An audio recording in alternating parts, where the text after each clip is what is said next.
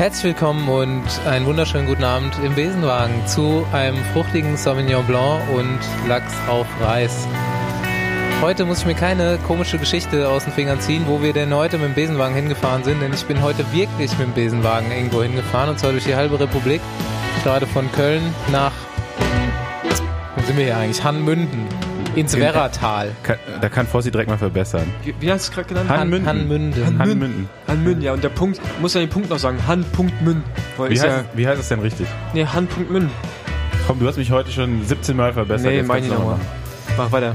Auf jeden Fall ähm, freue ich mich, so weit gefahren zu sein, auch wenn unser Gast das nicht ganz glauben konnte gerade, weil ähm, eine Folge ansteht, ja, die ich wie gesagt schon länger irgendwo im Hinterkopf hatte. Spätestens seit ähm, Rafa uns so ein bisschen unter die Arme greift mit dem Besenwagen, war klar, dass wir eine Folge über EF machen. Und da Andreas Klier, der einzige Deutsche, er kann mich vielleicht gleich berichtigen bei Education First ist, Ja, stimmt schon. ja, Ja. ist er uns heute ausgeliefert. Ich bin Bastian Marx. Mein Name ist Paul Voss. Ich bin Andi Stauf. Ja, ich bin Andreas. Der Andreas Klier sitzt heute mit uns im Education First Team Hotel bei der Deutschland Tour. Und ich dämpfe am Anfang ganz kurz die Stimmung, bevor wir hier richtig loslegen, denn wir haben uns auf die Fahne geschrieben und auch versprochen, dass wir was ansprechen hier. Ähm, vielleicht kann Paul gleich nochmal kurz auf die Historie des Ganzen zurückkommen. Auf jeden Fall ist von dem Team P&S, einem deutschen KT-Team, vor, wann war das? Ich glaube im April oder Mai müsste das gewesen sein. Im Rennen Mai. in Belgien oder was? Oder in Luxemburg? Nee, ich glaube in Luxemburg bei der Flash de Süd war. Ein Fahrer irre. sehr, Ja. sehr schwer gestürzt und ähm, der ist jetzt nach längerem Krankenhausaufenthalt und eben erste Ausheilung seiner diversen Verletzungen zu Hause und das Team hat ein gewisses kleines Crowdfunding gestartet und ähm, ja, da haben wir auch gesagt, da helfen wir mit, das zu verbreiten und werden das auch über unsere Social Media Kanäle nochmal äh, über den Link posten. Ja, ich dachte nur so, keine Ahnung, wenn es einem von uns passiert, dann würde ich auch wollen, dass das geholfen wird. Rückenwind für Casey heißt die Aktion. Gut, dann zum aktuellen Geschehen des Rennens, wo wir uns hier quasi im Verlauf befinden. Ähm, ich habe zu Eingang mal eine kleine Frage, weil ich was nicht mitbekommen habe, was Andi mir hier 100 Pro beantworten kann. Nämlich ist Jonas Rutsch hier bei Lotto Kernhaus am Start. Und der ist, glaube ich, gestürzt bei der Avenir. Ist jetzt aber hier am Start. Was war los und ist er fit? Äh, er selbst ist nicht gestürzt, aber bei einem Sturz kam ihm ein äh, Rad entgegengeflogen und ein Teil des Fahrrads, ähm, wahrscheinlich Kettenblatt oder sonstige Kante, hat ihm dann äh, zwei Finger an der Hand aufgeschnitten, die dann mit vier und zwei Stichen genäht wurden. Und äh, deswegen ist er halt an der Hand so ein bisschen bewegungseingeschränkt und ähm, ja, wollte natürlich sich das Rennen trotzdem nicht entgehen lassen. Hat sich an den Start gestellt, hat aber auch ähm, jetzt so ein bisschen gesundheitliche Probleme, so wie er mir eben am Telefon noch gesagt hat. Und ähm, ja, jetzt mal schauen, wie die, wie die letzten zwei Tage hier noch so für ihn verlaufen. Bis jetzt war es eher so nicht so nach seinen Vorstellungen auf jeden Fall. Sonst läuft's okay für Lotto. Ne? Hatten gestern Huppertz in der Spitzengruppe, hat sich ein bisschen gezeigt. Ja, ist also die Rundfahrt ist ja sehr gut besetzt. Also im Vergleich zu letztem Jahr, also eine deutliche Steigerung drin. Ich glaube, so viele World Tour Teams bei einem Ich glaube für die ASO oder allgemein ist das zweit, nee, nach der Tour und Paris-Roubaix, wenn du Punkte irgendwie nimmst, ist es das drittbeste, Es drittbest besetzte Radrennen. ist ein brutales Line-Up hier auf jeden Fall. Ich weiß, ich weiß, dass die ähm, drei Teams, zwei oder drei Teams ausladen mussten. Ja, Movies, World Tour Teams. ja, ja, Movies hat Äh, auch richtig so gemacht. Ja. Hier eigentlich reinzukommen als World Tour Team. Ja? genau. Wie kommt das? Dass man Gute Straßen, reinkommt. gute Hotels, gutes Radrennen. Also es bewerben sich wirklich so viele Teams dann darum. Absolut. Äh, du musst sehen, Tourende ist am Tag X. Danach hast du so und so viele Wochen bis zu welchem Ziel auch immer. Und irgendwie musst du dich vorbereiten. Und äh, ich denke, Garen und Co. nehmen das praktisch sozusagen als Vorbereitung. Ja. Leute aus der zweiten Reihe nehmen das, um zu gewinnen. Die dann auch noch schneller fahren als Leute aus der dritten und vierten Reihe. Und so kommt es einfach zusammen. Und Ist ja so läuft grundsätzlich dann schön. halt auch für die KT-Fahrer hier. Also ja. die äh, ja ha haben ja nicht so viel zu melden, sagen, einfach, sagen wir mal. Ne? Ist ja grundsätzlich schön, dass da auch irgendwo die ASO guckt, äh, die Deutschland-Tour wieder so ein bisschen aufzublasen. Ne? Also scheint ja so zu sein, dass es auch auf Zukunft geplant ist. Oder wie Ja, seht ihr das? Er muss aber jetzt, glaube ich, schon sagen, dass man an dem jetzigen Punkt, wo man ist, schon am Ende angelangt ist. Also was die Teams angeht, du kannst. Ja, die Teams, aber nicht die Strecke und die Länge und Ja, aber also ich glaube nicht, dass in den die nächsten zwei. Attraktivität vielleicht auch. Ja, gut, aber ich meine, also wenn wir jetzt bei den World Tour Teams bleiben, wo willst du noch hin? Also du kannst höchstens noch die zwei, drei mehr einladen. Dann musst du KT-Teams zu Hause lassen. Das ist aber von dem Konzept passt nicht rein. Von daher, ich glaube, du ein größ bessere Starterfeld als jetzt kriegst du fast nicht mehr hin. Also, es, also wer einfach hier am Start ist, ist unglaublich. Und ob es noch länger wird in den nächsten ein, zwei Jahren, glaube ich nicht, was ich jetzt so gehört habe. Zumindest was ich gehört habe, nicht in den nächsten ein, zwei Jahren. Äh, bleibt man wahrscheinlich mal bei vier Etappen. Und eine Kategorie höher noch zu gehen, also World Tour, wäre nicht unbedingt förderlich für den deutschen Radsport. Sicherlich gut, ähm, dann kannst du alle World Tour Teams einladen, aber dann dürfen KT-Teams nicht mehr fahren und das wiederum ja, Nee, nee, das- ist das nicht wirklich schon- zuträglich für den, was bleiben. wir hier in Deutschland irgendwie mal schaffen wollen langfristig. Das, Ähm, also die ASO hat ja einen 10-Jahres-Vertrag mit der oder mit der Deutschland-Tour, kann man ja nicht sagen, aber für, Die Lizenz hat Rechte, gekauft, Genau, ja. Die, die Rechte auf 10 Jahre. Und ähm, ich habe jetzt gehört, dass die ASO die Deutschland-Tour wirklich zur drittgrößten Rundfahrt ausbauen will über die, diesen Zeitraum. Also vielleicht stimmt das, was du sagst, so die ersten ein, zwei Jahre da Dritt, drittgrößten was? Einwöchigen Rundfahrt. oder Nee, nee, also schon nach über Vuelta. Giro und äh, Ja, Tour. aber es geht glaube ich auch um Bedeutsamkeit, nicht um die Anzahl der, der Renntage. Ich meine so eine drei Wie, Wochen. wie das genau aussieht, äh, weiß ich jetzt auch nicht genau, aber das ist dann schon so für äh, das ist irgendwie das Ziel der ASO, weil Und äh, ich nehme noch eine Schale. ja. Nein, Schale. aber ja, also, das sind halt natürlich Pläne, äh, wie das in der Realität umzusetzen ist, ist die andere Sache, weil jetzt auch schon äh, im zweiten Jahr es keinen Hauptsponsor für die Rundfahrt gibt, keine das, Trikotsponsoren, das stimmt nicht. Da hast du übersehen, dass Vodafone neu eingestiegen ist. ist aber nicht der Hauptsponsor. Ja, na gut, aber und du, will sogar nicht so wirklich mit dem Rennen verknüpft werden. Also es ist halt echt immer noch in Deutschland so eine schwierige Situation mit den Unternehmen und der Wahrnehmung des Radsports. ja, okay, aber, ne? aber dann, warum steigt dann ein Unternehmen wie Vodafone ein, wenn es nicht mit dem Rennen verknüpft werden will? Und ist dazu ja auch noch dann quasi medial bei ZDF zu sehen mit äh, Gigasprint oder was ich was da Ja, immer steht. genau. Also es ist ja nicht so, dass es gar nicht wahrgenommen Das wird. wollen ja. die. Also die, die wollen, dass die Fern Fernsehwerbung, diesen Werbeslot wollen sie schon haben, weil natürlich viele Leute die deutsche Tour gucken, es sind auch viele Leute am Straßenrand. Aber so als Unternehmen will man nicht so eng mit dem Rennen verknüpft sein, dass es heißt Vodafone Deutschland Tour. Und das finde ich halt schon äh, ja immer noch erstaunlich, so dass die Unternehmen in Deutschland wirklich davor zurückschrecken, äh, irgendwie im- mit Radsport in Verbindung zu stehen. Und das ist explizit der Wunsch gewesen von Vodafone. Und ähm, Und da ist natürlich so ein ähm, 10-Jahresplan sehr ambitioniert auf jeden Fall. ja, natürlich, das steht und fällt natürlich alles mit den äh, Sponsoren, die sich da engagieren wollen oder nicht. Ja. Vor allem ist das Problem ja auch so ein bisschen mit der, ähm, was ich halt irgendwie immer sehe, also ich arbeite ja in dem Feld noch aktiver als du, im KT-Bereich und Nachwuchs, dass du halt, wenn du so eine Rundfahrt aufpumpst, du halt im Prinzip alles hinten dran irgendwie eigentlich mitwachsen musst und wenn das nicht mitwächst, haben wir irgendwann so eine riesengeile Tour hier. Aber die KT-Teams können es nicht mehr fahren, wir können Frankfurt schon nicht fahren, was relevant war. Und dann, ähm, ja, werden die Teams irgendwann auch wegsterben, immer weiter, werden sicherlich welche bleiben, aber die Anzahl, die wir jetzt haben, die wird dann immer weniger werden, weil wo können wir hingehen? Und ich meine, der Schritt für ein deutsches KT-Team zu, zu einer Pro-Conti-Lizenz, da reden wir momentan, auch wenn viele immer diesen Wunsch äußern, aber ich weiß nicht, ob die sich mal mit Zahlen beschäftigen. Die meisten deutschen KT-Teams, wir wissen, was die haben. Und da fehlen mal mindestens dreieinhalb bis vier Millionen, um irgendwie ein KT-Team auf die Beine zu stellen, was dann auch überhaupt eine Möglichkeit hat, bei so einem großen Event zu starten. Also ich meine, sobald du World Tour Rennen fahren willst, musst du einen Blutpassport rein. Und der kostet ja schon, vielleicht kann Andreas dazu was sagen, aber der kostet ja auch schon ein paar Zehntausende Euro. Ähm, von daher, allein das Budget musst du erstmal frei haben. Also das sind ja ganz andere, ganz andere Klassen und ähm, ja. Deswegen hoffe ich, dass, wenn die Deutschland-Tour wächst, alles drumherum mitwächst. Ja, und die AS oder auch, äh, oder die, die GFR, was es ja ist in Deutschland, quasi auch dafür sorgt, dass vielleicht 1.2 Rennen entstehen oder die Bundesliga irgendwo anders hinwächst, sodass die nachhaltiger wird und die Teams eine Chance haben, sich irgendwie zu entwickeln.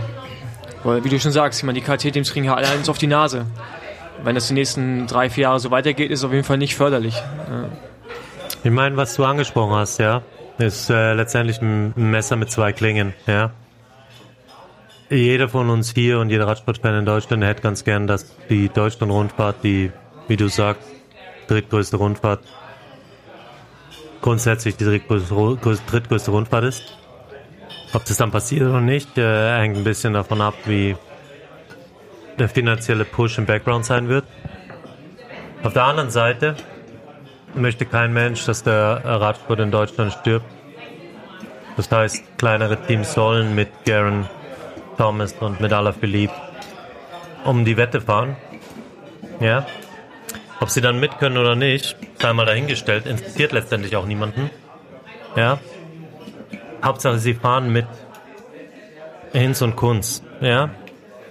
Ähm, wie ich schon sagte, Messer mit zwei Klingen.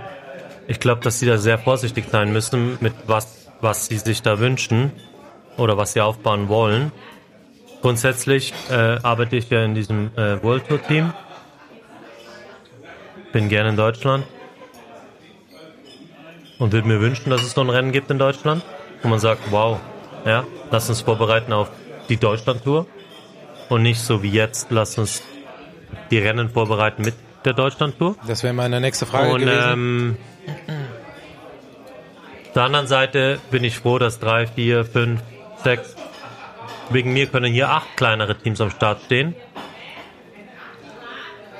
Wenn denn Garen Thomas und Co. am Start stehen. Wenn die Leute sagen, es ist, ist eine ganz feine Linie, auf der du gehen musst und es ist, glaube ich, unheimlich schwer für eine Organisation in der Größe der ASO, da die richtige Entscheidung zu treffen. Und ähm, ich glaube auch, dass wir das Thema hier tot diskutieren könnten. Ja. Nur letztendlich ist es halt wichtig, dass der deutsche Radsport sich hier zeigen darf im eigenen Land. Und äh, wenn ich sage, wenn, wenn ich dafür unterschreiben müsste, äh, äh, wie soll es denn nächstes Jahr sein, würde ich immer dafür unterschreiben, dass der deutsche Nachwuchs sich hier zeigen darf. Ja, ob die zehn Minuten später kommen, fünf Minuten in der Spitze sind oder das Bergtrikot gewinnen, das sei mal dahingestellt. Ist auch völlig wurscht. Hauptsache, sie sind Teil der Party. Ja, und im Endeffekt ist da wahrscheinlich der deutsche Radsport auch erstmal für sich selbst verantwortlich und kann froh sein, dass die ASO ihm hier dann hilft, eine Bühne zu haben. Und eine ja, Bühne, so weit würde ich nicht gehen, Leute weil wenn wir natürlich über den deutschen Radsport reden, ja, ja, reden wir auch über den BDR und der BDR äh, unterstützt seine, seine Leute im Nachwuchs tip-top, ja, bis zu einem gewissen Grade und ab einem gewissen Grade äh, äh, musst du praktisch deinen eigenen Weg gehen. So würde ich das nicht hinstellen.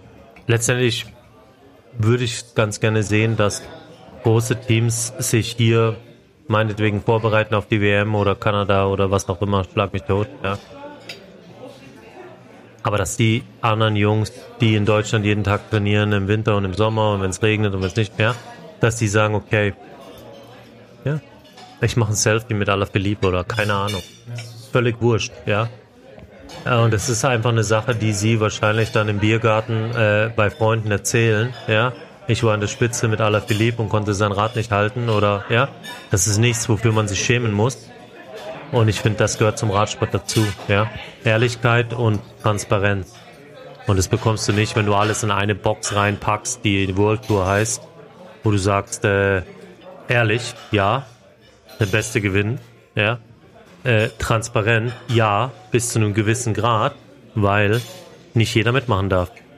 Ja. Ja. Ähm, ja, da haben wir schon so ein bisschen äh, meine nächste Frage eigentlich angeschnitten, nämlich mit einerseits mit welchem Line-Up du hier bist an Fahrern und zweitens mit welcher Ausrichtung dann. Aber da sind wir wahrscheinlich schon da, wo du gerade gesagt hast, Vorbereitung auf WM oder was jetzt noch so Größeres kommt. Boah, da kann ich, da kann ich nicht viel zu sagen, ja. Unser, unser Mann, der hier eigentlich ein bisschen die Kohle aus dem Feuer holen sollte, hatte sich verletzt kurz vorm Rennen. Ehrlich gesagt am Abend vorher. Mit Alberto Betjol. Wir haben ein paar junge Fahrer hier. Ich würde sagen unerfahrene Fahrer. Wir sind sowieso ein junges, offenes Team mit IF. Äh, die passen gut zu unserem Team. Die haben es hier schwer, sagen wir es mal so. Und ähm, ja, da hört es dann auch schon auf. Also ich glaube nicht, dass sich einer der Fahrer hier, oder ich weiß, dass sich keiner der Fahrer hier auf irgendetwas Größeres vorbereitet von uns. Was meinst du damit genau, dass sie es hier schwer haben? Ja, ich meine, heute sind wir, ich meine, du kannst mich verbessern, aber ich glaube 3000 irgendwas Höhen äh, oder Elevation Meter gefahren. Über 200 Kilometer mit einem 45er Schnitt oder 46 oder wie auch immer. 46er fast. Ja. Äh, dass das nicht einfach ist, weiß jeder, der selber mal Radrennen gefahren ist. Und ähm, ja, die haben es schwer hier mit dem besten, sind 130 Starter, richtig? Ungefähr. Ähm, die haben es schwer mit dem besten 20% mitzufahren. Berghoch im Finale, wenn es dann wirklich um die Wurst geht. Ja, man muss auch sagen, heute, ja, wir sprechen jetzt gerade nach der zweiten Etappe von Marburg nach Göttingen und ähm, ich habe nur das Profil gesehen, was im Roadbook war und dachte, okay, gut, jetzt nicht einfach, aber nicht mega anspruchsvoll und dann, als wir die ersten äh, Flachstücke laut äh, Roadbook gefahren sind, dachte ich, okay, gut, das wird heute noch richtig lustig. Es war brutal, irgendwie nach 20 Kilometern hast du ja vorne eine Spitzengruppe ähm, mit 20 Namen, die irgendwie alle ganz weit vorne stehen im World Ranking oder einfach bei den ganz großen Rennen, World Tour Rennen, Weltmeisterschaften, wo auch immer, vorne rumfahren und Jeremy Thomas nimmt da vorne irgendwie die Gruppe auch noch so halb mit auseinander, nämlich Vincenzo Nibali dreht am Berg mal das Gas auf. Also es ist, war ein unglaublicher Tag und ähm, das ist auch wirklich nicht verwunderlich, dass, wie du schon sagst, so, dass halt junge Rennfahrer nicht mehr mitfahren können, weil da waren halt die weltbesten Bergfahrer zum Teil und Fahrer auf so einem Gebiet heute am Start und haben sich äh, die Kante gegeben und haben Radrennen gespielt. Ich meine, selbst Alain Philippe hatte heute auf der Schlussrunde Probleme, Attacken zu folgen, weil er einfach so am Limit war. Und die alle haben es nochmal probiert, sind aufgestanden, hingesetzt wieder. Also es war, war also zum Zuschauen ein mega geiles Rennen. Man konnte ja leider nicht alles im Fernsehen sehen, aber äh, heute hat man wieder gesehen, dass du nicht unbedingt schwere Bergetappen brauchst, um ja, so sowas zu sehen wie heute. Und das war eigentlich noch viel interessanter als äh, einiges, was ich dieses Jahr bis jetzt gesehen habe. Ja. Zumindest für mich vorne. Ja. Nee, nee, und das beweist, dass du das Format beibehalten solltest. Ja. Das Format, so wie es jetzt ist, ist okay. Ja, ist vielleicht sogar besser als okay.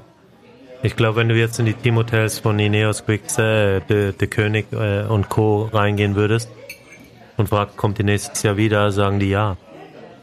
Das passt. Ja? Das heißt, wenn du es anpasst, was, was schon passend gemacht ist, musst du vorsichtig sein und ähm, ja, ich hoffe, dass das Format so beibehalten wird. Muss ich ganz ehrlich sagen. Ja, ich finde ja auch, äh, dass die Etappen ja auch immer super aggressiv gefahren werden. Das war letztes Jahr schon so. Und äh, dieses Jahr, heute hat man es ja besonders gesehen. Also passiert ja eher selten, dass dann so ein Fahrer wie Alaphilippe auf den ersten 50 Kilometern schon mal äh, das Gas aufdreht. Und dann auch, wie du sagst, ne, alle, die da vorne in der Gruppe waren, es war ja Weltklasse besetzt. Ne? Ja, das es ist halt, wie du auch sagst, es ist halt so die, die Kombination aus vielen Sachen. Einige sind hier zur Vorbereitung oder kommen gerade wieder irgendwie zurück aus der Rennpause. Das heißt, die wollen sich halt irgendwie auch belasten und denen ist das Ergebnis erstmal nicht so ganz so wichtig. Dann gibt es kein Zeitfahren, die Rundfahrt ist nur vier Tage. Ja, aber dann kannst du halt irgendwie schon mal früh alles rausballern und äh, ja, das ist halt so, die Kombination gerade ist einfach mega geil. Macht einen sehr schönen Rennverlauf, wie ich finde. Ja, also wie gesagt, heute war echt so eine Etappe, ähm, die war schöner als erwartet und hat mega viel Spaß gemacht. Ja. Zum Zuschauen. Zum Radfahren sicherlich nicht so viel, aber zumindest zum Zuschauen. Wie ist das Essen? Gut. Das Essen hier ist nämlich nicht schlecht. Nur das Mikrofon ist so ein bisschen. Also das ist. Ja, ich weiß, aber das ist jetzt wirklich, seit ich hier bei der Deutschlandtour bin, mit Abstand das beste Essen. Und jetzt muss ich das. Die Tomaten sind abartig geil. Muss ich so. Ich dachte, die sind so ein bisschen abgegammelt. Aber aber richtig sind gut, das voll- Fleisch war auch Hammer. Ja, mega. Bio. So, Paul, ähm, du hast ja gerade schon äh, gesagt, dass du das Rennen von vorne beobachten kannst, beziehungsweise halbwegs vorne. Du bist relativ nah dran. Ich weiß nicht, ob jeder schon mitbekommen hat, ähm, was du zu tun hast bei der Deutschlandtour, aber du kannst dir, glaube ich, gleich nochmal erklären. Ja, also ähm, ich Selbst bin Andreas hat es nämlich noch nicht mitbekommen, was du zu tun hast. Nee, aber bei Andreas ist der lustige. Das liegt an meiner Autonummer. Andreas hat noch nicht, noch nie mitbekommen, was Regulatoren machen. und äh, die Regulatoren, die gibt's seit oh, über zehn Jahren bei der ASO. Das heißt also auch bei der Tour de France, Paris-Roubaix, eigentlich bei allen Rennen, die die ASO macht. Auf jeden Fall, ähm, das sind die Männer auf dem Motorrad in den roten Jacken. Die fahren entweder direkt hinterm Feld neben dem ersten Juryfahrzeug oder vor dem Feld auch neben dem anderen Juryfahrzeug. Und die Aufgabe ist im Prinzip, dass man die Kameramotorräder, die Marshals, die ähm, die Strecken absperren und die Polizei am Feld vorbei leitet. Das macht man, wenn man hinten fährt. Man ist sozusagen immer letzter Mann im Feld. Also man ist halt fast im Feld drin und von vorne ist es so, dass du halt schaust, dass äh, das TV-Motorrad nicht zu viel Windschatten gibt, was nicht immer gelingt, so wie heute, wo du dir eigentlich irgendwie einen Ast abwinkst, damit das Motorrad mehr Abstand hält und du auch mehrmals hinfährst und dir es aber einfach scheißegal ist, was du sagst äh, und die dann trotzdem wieder zu dicht hinfahren. Und das gleiche ist auch mit den, Kam äh, mit den Fotomotorrädern, die, ähm, da schaust du halt, dass die den Abstand zum Feld anhalten, um ja, Gefahrensituationen aus dem Weg zu gehen, wenn eine steile Abfahrt kommt oder halt eben in entscheidenden Rennsituationen, wie es heute mit Remco Evenpool war und hinten dem Feld, was hart hinterhergefahren ist, dass du da halt auch die Chancengleichheit bewahrst. Ja. Und da bist du halt dann auch direkt dabei. Von daher sehe ich wirklich alles und ich muss sagen, ist ein mega geiler Job.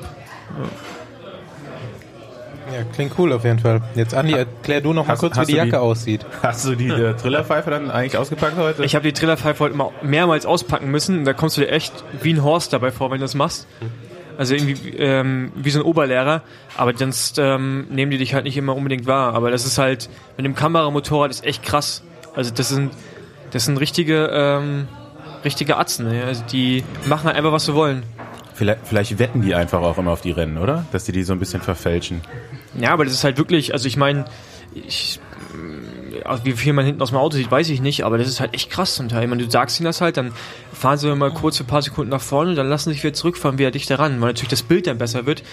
Aber ah, das ist, geht halt nicht. Und ich habe vorhin noch mit den Verantwortlichen gesprochen, da meinte er auch, die haben seit Jahren haben die einen Fight. Also die Regulatoren und die Jury mit den TV-Motorrädern sind natürlich voneinander abhängig, aber das ist halt, die sehen halt kein Problem. Der Regisseur hier in der Kabine am Ziel sagt halt, ja, ich will ein geileres Bild. Na gut, da fahren die halt dichter ran, aber das ist halt, so gerade heute, das ist halt einfach scheiße, weil das sind halt immer ein paar Mal Sekunden, wo du im Windschatten bist und da hast du einen Vorteil, ist einfach so. Ja.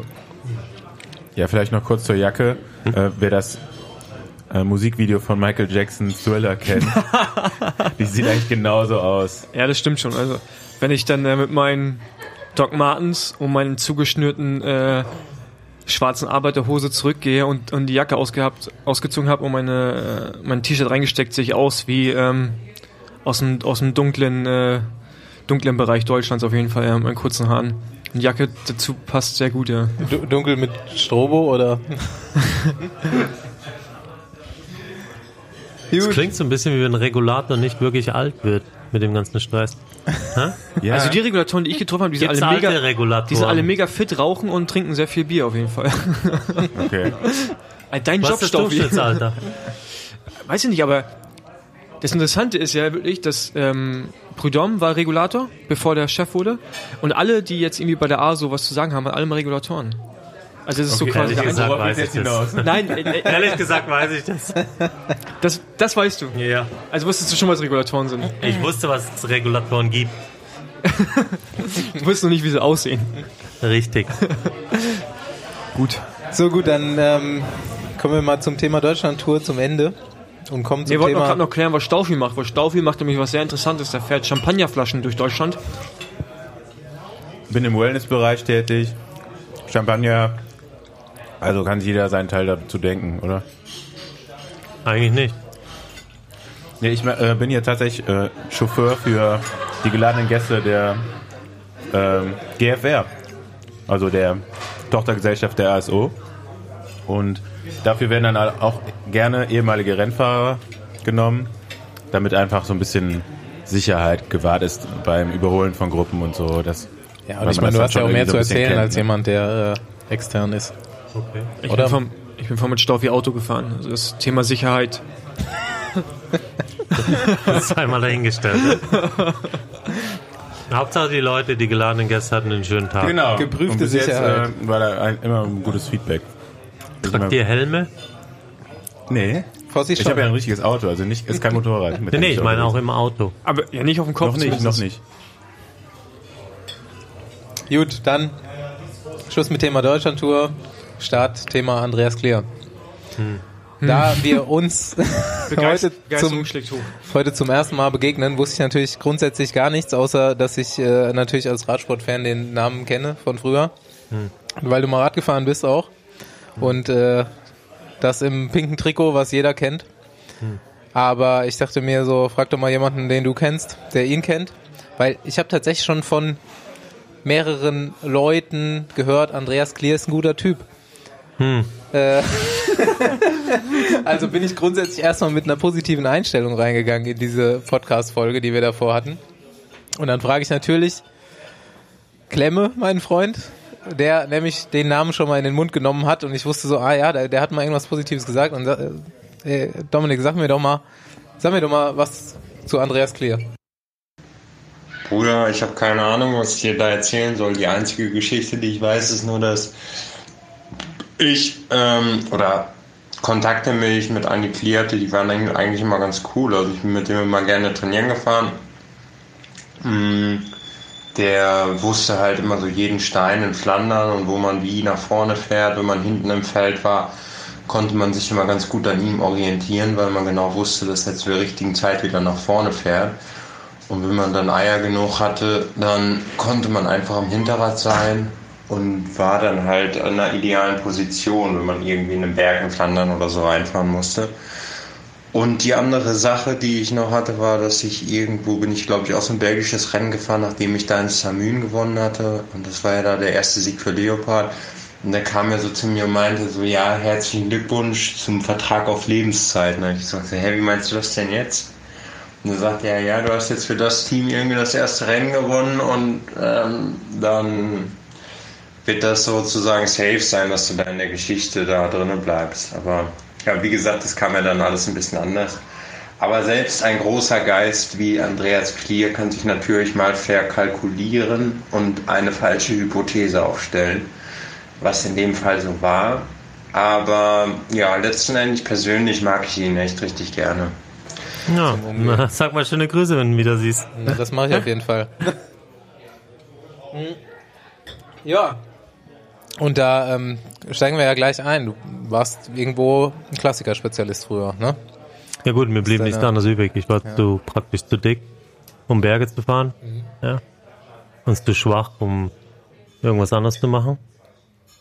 Und ähm, habe zehn Jahre in Belgien gewohnt. Und war eigentlich relativ gut die ersten zwei, drei Jahre, wo ich da gewohnt hatte. Mal ganz kurz fragen, wo hast du in Belgien gewohnt?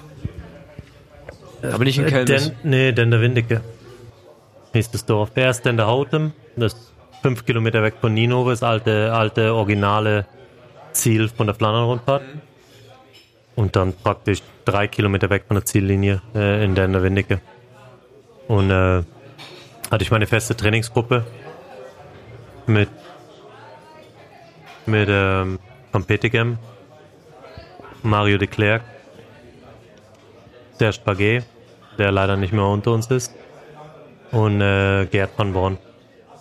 Ich muss sagen, in den zehn Jahren, in den Zeit, wo Peter, Mario und auch Gerd noch gefahren sind, ähm, habe ich keinen einzigen Tag alleine trainiert. Also ich hatte eine echte Trainingsgruppe. Ohne Powermeter, ohne Trainingsplan. Leute, die wussten, was sie machen und äh, die Erfolge von den Leuten, leider nicht meine, ja, sprechen für sich. Ja, also bei mir äh, rufen diese Namen auf jeden Fall so ein bisschen Ehrfurcht hervor. Direkt. Hm. Sehr coole Typen. Sowas gibt's aber auch gar nicht mehr, ne? Nee. So, so, so Trainingsgruppen wirklich in Belgien. Das, also als ich Profi geworden bin, da haben die dann schon alle irgendwie in Monaco oder sonst wo gewohnt. Keine Ahnung, ich bin mir, ich, ich, ich weiß ich nicht, weiß nicht, ob das noch gibt, dass du sagst, vier, fünf Leute fahren immer zusammen. Ich weiß, dass direkt, direkt von Habermat auch mit Nasen und Co. trainiert und so weiter. Ich weiß nicht, genau. ob das so eine Trainingsgruppe ist, die sich jeden Morgen an derselben Stelle trifft. Bei mir war das der Fall. Und ähm, der eine hatte praktisch jedes zweite oder dritte Jahr ein Weltmeistertrikot an, weil er Cross-Weltmeister war und der andere hat halt Flandern gewonnen oder eben war nur Zweiter oder was auch immer. Und äh, du wusstest, okay, wenn du mit dem mitfahren kannst, bist du mit dabei im Business. Also wir sind nicht einfach so von A nach B trainieren gefahren langsam, sondern ja, schnell. Belgischer Style halt. Ja, Wie man's- genau, so wie würde ich sagen. halt noch kennt. Ich kann mich noch ganz gut erinnern, das ist vielleicht eine funny Story, ähm, als mein erstes Training da machen musste, musste, äh, bin ich da hingezogen, lass uns sagen, an einem Donnerstag und Freitag sollte ich dann mit Peter van Petegem trainieren und ich war praktisch äh, klein und dick und jung, Wie ja, alt warst du? Wie alt, ja. Gute Frage. 23, 24 um den Dreh rum. Ja, er hatte sich vorbereitet für Falkenberg. Es war eine Woche vor Fa äh, Falkenburg. WM. Es war eine Woche davor. Er hatte praktisch sein Training da gemacht, ja. Und ich sollte da mittrainieren. Und äh, komischerweise ist er entweder um 8 oder um 9 trainieren gefahren. Er ist nie später gefahren. Sollte ich dann um 8 Uhr losfahren, ja. Und okay. Äh, äh, dann habe ich ihn da getroffen. Saukalt war's. Und wir sind da halt in irgendeinen Wald gefahren und gefahren und gefahren und dann kam da eine Welle. Und so wie er es dann halt über die Jahre hinweg immer gemacht hat, hat er praktisch das Blatt stehen lassen und ist da hochgezogen oder war es, äh, wie heißt äh, Fog? Äh, Nebel. äh, Nebel, richtig. Da war so viel Nebel, dass du praktisch wirklich nicht weit gucken konntest und der, der ist so schnell gefahren, dass er dann praktisch außer Sicht war. Und anstatt, äh, Dankeschön. Und anstatt, ähm, dass er wartet oder, ja, ist er halt einfach weiter trainieren gefahren. Nur wusste ich nicht, wo, wo ich bin, ja. Ich habe ihn nicht mehr eingeholt. Den hat es einen Scheißdreck interessiert, ob ich abgehangen bin oder nicht, ja. Und ich habe keine Ahnung, wie ich da zurückgekommen bin. Habe ich in zweieinhalb Monaten nicht gehört. Er hat das Telefon nicht abgehoben. Es war ein klares Signal. Er dachte sich wahrscheinlich, ja, der kleine äh, äh, Deutsche da, ja.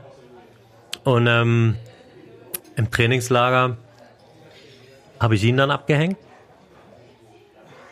Mann gegen Mann. Und danach äh, sind wir jeden Tag trainieren gefahren. Hast du auch so ein bisschen Wut im Bauch gehabt noch von der Situation dabei? Also hast du ihn absichtlich abgehängt oder? Natürlich habe ich ihn absichtlich Ja. abgehängt. Natürlich. Äh, aber nicht deswegen. Aber einfach nur, um zu zeigen, dass ich trainiert hatte. Und ähm, danach hatten wir eine schöne Zeit. Ich glaube, acht Jahre lang haben wir bestimmt jeden Tag zusammen trainiert. Aber, aber wie kam es, dass du nach Belgien gezogen bist? Ich musste. Ich hatte damals bei äh, Team Nürnberger, bin ich Rad gefahren. Zweite Kategorie, würde ich jetzt sagen. Pro Continental würde man es heute Ja, sagen. GS2 hieß es damals. noch. Ja, GS2. Ja. Wir sind damals äh, Mallorca-Rundfahrt wurden wir eingeladen. Und ich hatte zu meinem Kumpel, meinem besten Kumpel im Radsport, äh, Roman Stoffel, gesagt, komm, lass uns sechs Wochen nach Mallorca gehen. Hm, haben wir drei verschiedene Hotels genommen, damit wir keinen Lagerkoller bekommen. Und dann im Anschluss sind wir die Rundfahrt gefahren und dann, keine Ahnung, am zweiten Tag oder so ging's nach Poyenza und äh, bist du aus diesem Dorf Alcudia rausgekommen. Seitenwind. Mapai mit äh, Vandenbroek, Stales, Museo, die ganzen großen Namen. Äh, alle auf die Kante genommen äh, äh, und vor mir war Ete, den ich nicht zu gut kannte, aber halt immer als dicker Mensch bist halt immer im Sprint ein bisschen mit dabei gewesen, konnte nie an ihm vorbeifahren, aber ja. Und äh, hab Ete damals so, so wie würde man es beschreiben, ja. Also Ete ist von der Straße abgekommen und ich habe dann noch das letzte Rad bekommen und äh, bin dann aber nur Zweiter geworden in der Stales und hatte dann aber das Leader-Trikot. In der Zeit gab es noch ein gelbes Trikot bei der Mallorca-Rundfahrt. Und danach ist TWM, äh, was dann TWM Frankfurt geworden ist, zu mir gekommen und ich habe dann dort praktisch unterschrieben fürs Jahr drauf. Unter der Voraussetzung, dass ich nach Belgien ziehe. Und ich dachte, ja, kein Problem. Weil ich wollte wirklich unbedingt Radprofi werden. In der ersten Kategorie. Und dann bist du aus München. Direkt aus München eigentlich, oder? Aus dem Herzen Deutschlands, meinst du? Nee, nee, oder weißt du, Münchner Umland oder wirklich aus der Stadt? Nee, nee, ich bin, äh, ich habe auf einem Bauernhof gewohnt, äh, 20 Kilometer außerhalb, unten im Keller. Okay. Also war der Schritt nach Belgien gar nicht so groß. Ich weiß nicht, was du meinst damit, aber in Belgien habe ich ganz gut gewohnt, muss ich sagen. Ähm, nö, ich bin mit 18 zu Hause ausgezogen, nicht weil ich meine Eltern nicht mochte, im Gegenteil. Äh, wollte einfach allein sein. Und bin in so eine sozusagen Kellerwohnung gezogen in einem Bauernhof. Ja, und da hatte ich eigentlich ein paar schöne Jahre. Ja, bin jeden Tag hier mit Roman Stoffel Rad gefahren und dann äh, sind wir abends weggegangen und dann sind wir wieder Rad gefahren. Und dann sind wir wieder abends weggegangen und egal welcher Wochentag. Bis ich praktisch nach Belgien ziehen musste. Ja. Ja, das immer betonst, dieses Muster. Ja, am Anfang. Ich muss ganz ehrlich sagen, ich würde jederzeit wieder zurück nach Gent ziehen. Ich liebe Gent, ich habe es immer gemocht. Und was ich wirklich sehr mag, sind die Belgier an sich. Ich liebe die Mentalität von Flandern. Die sind zu dir als Radsportler wahrscheinlich auch. Nee, nicht deswegen. Nein, gut. nein, nein, es ist es eigentlich nicht. Äh, Ich, ich sehe da viele Parallelen zu Bayern. Das meine ich ja das, eigentlich. Das musst du ausführen. Nö, muss ich eigentlich nicht. Äh, nö, muss ich nicht. Aber es sind halt viele Parallelen, ja. Es sind ehrliche Leute, die direkt zu dir sagen, sagen, okay, äh, ja, wenn ich jetzt zum Beispiel müde wäre, würde ich zu dir sagen, es ist schön, dass du vier Stunden gefahren bist, aber ich kann nicht mehr. Und dann gehe ich schlafen, wenn Ja. es der Fall wäre, ja. Äh, ich glaube nicht, dass du das von jedem erwarten kannst, aber von einem wirklichen Bayern oder einem, auch einem Belgier kannst du das erwarten. Wie sich das dann entwickelt, letztendlich einmal dahingestellt, ja. Aber du weißt, woran du bist. Und das Gefühl hatte ich immer in Belgien. Ja, Peter hängt mich ab im Nebel und ich bin irgendwo an der französischen Grenze und habe keine Ahnung, wie ich nach Hause komme, weil ich nicht mehr weiß, wie mein Dorf heißt. Ja, äh, und die Sprache nicht spreche.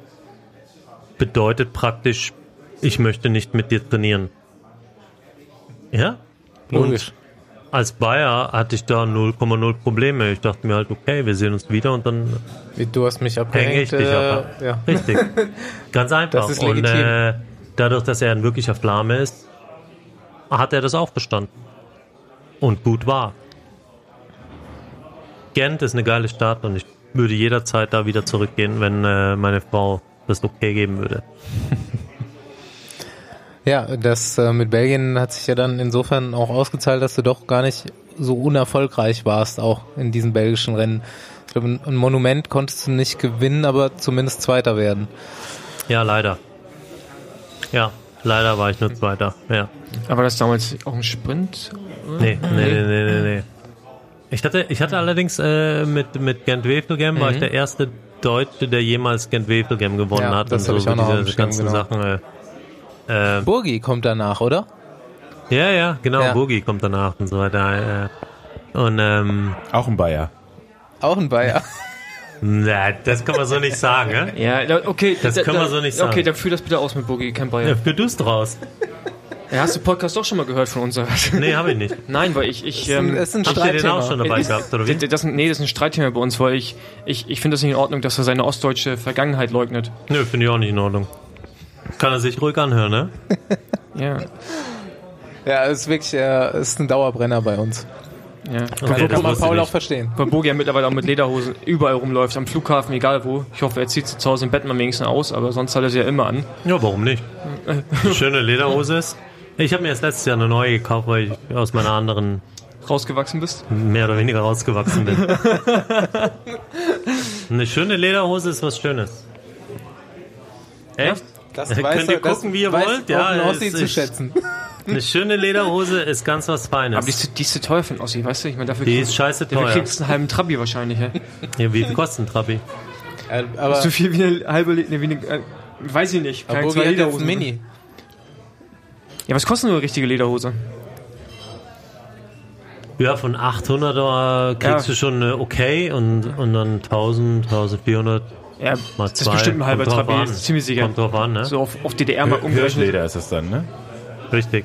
Was sind das in Ostmark? Keine Ahnung, weiß ich nicht. Müssten wir jetzt mal jemanden fragen da draußen. Äh, Gerne bei Instagram beantworten, wie viel 1400 Euro in Ostmark sind. Hm. Dann wissen wir, ob wir dafür einen Trabi gekriegt hätten. Hätten. Ja, jetzt kriegst du keinen mehr, oder? Für das Na, Geld. jetzt bestimmt nicht Ja, mehr. jetzt nee. wo man am Sammerberg kann man sich das leisten. Fakt ist, eine Lederhose ist was Feines. Ich habe es noch nicht ausprobiert, aber ich würde mich auch nicht sträuben. aber, Aber, aber eine kurz die Frage. Muss, 800 Euro muss, man, muss man die ein, also richtig eintragen? Also ist es wie bei Lederstiefeln, dass du da auch raufpinkelst, um die irgendwie äh, geschmeidig zu machen? Oder wie machst du das? nee, nee, nee. Das ist äh, ein Gerücht. Das ist ein das Gerücht. ist ein Gerücht, dass du in deine eigene Lederhose pinkeln musst, damit sie dir passt. Ja. Das ist wahrscheinlich für Leute gemacht, die keine Lederhosen tragen. Sich eine kaufen und sagen, okay. Ja. Du trägst einfach ein, ganz normal. Jetzt im Sommer äh, auf Mallorca trage ich keine Lederhose, sagen wir mal so. Ja. Also ein bisschen ja, schwitzig vielleicht. Aber sonst hast du auf. Mallorca auch mal im Winter eine Lederhose an. Ja, wenn ich sie hier rauskram und hab Bock drauf, zieh ich's da an. Warum nicht? Ich meine, Mallorca ist ja Deutschland schon fast, also zumindest ein, einige Ja, Abschnitte von nicht daher. wirklich. Ja, Ja, wirklich. e- einige Abschnitte, einige Abschnitte. Richtig. Es leben fest mehr Engländer dort als Deutsche. Eingeschrieben. Okay. Im, äh, wie auch immer das heißt.